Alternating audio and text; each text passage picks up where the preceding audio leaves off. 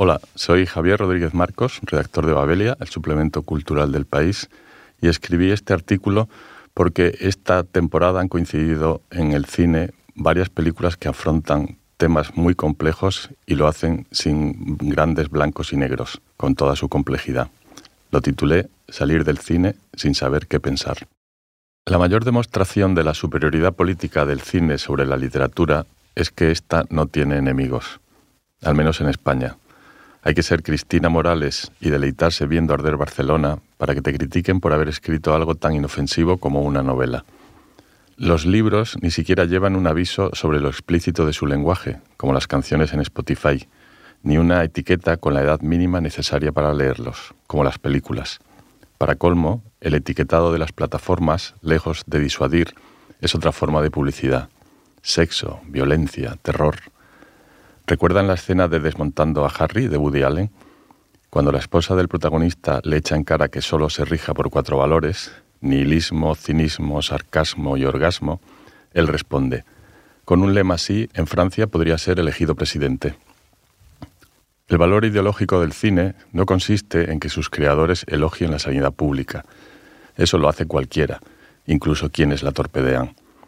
Su poder reside en la capacidad para enfrentarnos masivamente a asuntos sobre los que aún no sabemos qué pensar, literalmente. Esa es otra de las grandes aportaciones del cine español reciente. En la ceremonia de los Goya, Rodrigo Sorogoyen se despidió con un energía eólica sí, pero no así. La pregunta es, entonces, ¿cómo? Por supuesto, a él no le corresponde responderla. Con formularla sin maniqueísmos ya ha hecho su trabajo. Lo mismo que Carla Simón con las placas solares. Igual que los hermanos chungos de Asbestas tienen sus razones, el padre resistente de Alcarrás tiene su cara chunga.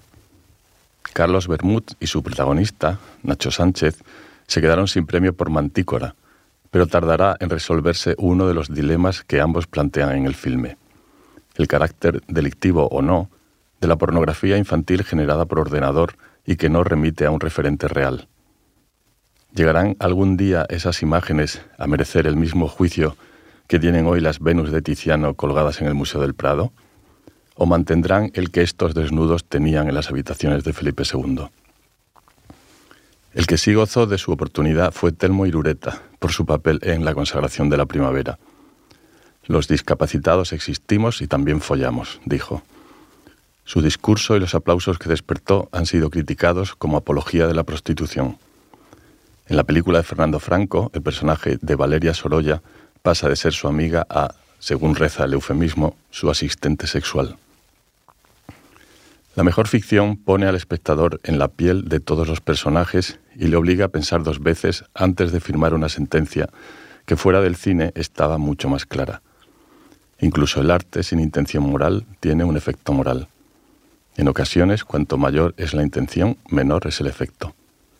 De ahí la sorpresa de que, pese a los reclamos del Consejo de Europa y de algunos de los supervivientes de la Coordinadora de Presos en Lucha, ninguno de los premiados por Modelo 77 dijera nada de las cárceles españolas.